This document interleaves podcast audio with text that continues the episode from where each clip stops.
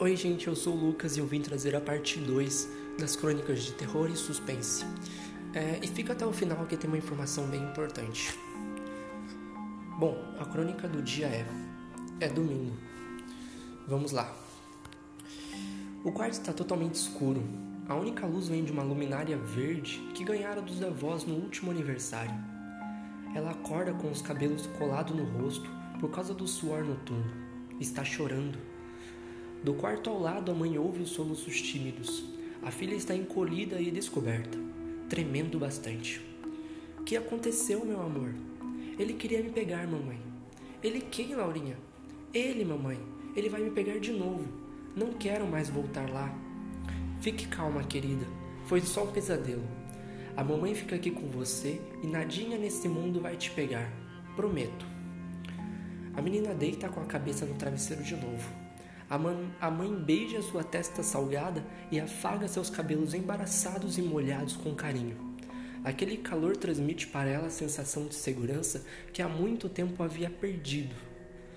Pega no sono. Acorda no dia seguinte e ainda lembra dos resquícios do pesadelo de horas atrás. Olha para o lado e a mãe não está. É domingo. Filha, corre! O leite está no copo. Já já temos que sair.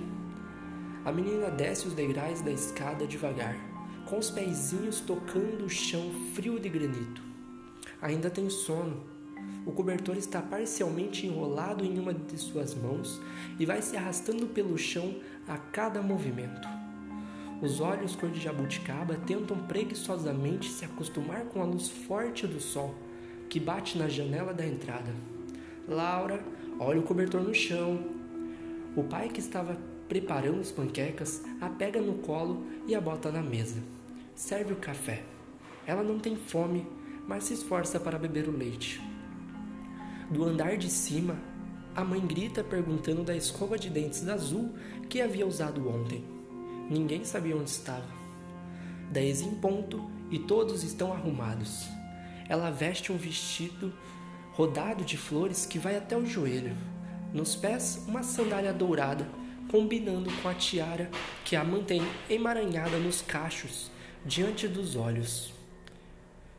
Ela sente medo, muito medo. Chegando na igreja, Laura junta os dois pés e se recusa a sair do carro.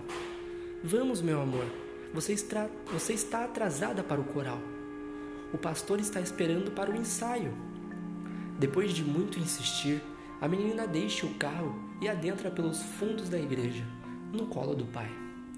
Então que eu avista, escondido por detrás das sombras do altar.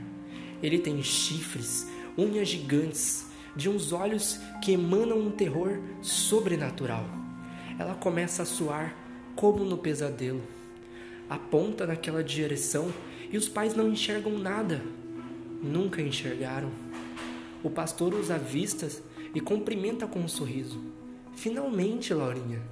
Estava todo mundo esperando por você. Vamos entrar, que já já começa. Os pais saem. Uma lágrima escorre por sua bochecha e cai discretamente sobre seu vestido. Está sozinha e ele vai pegá-la de novo. Sente que se aproxima. Sente o medo tomando conta do seu coraçãozinho. O pastor toca em seu braço com as unhas gigantes e fecha a porta da sala. Ele a pegou. Ela tinha apenas sete anos. Nem sempre o terror está nas coisas sobrenaturais. Não fique calado.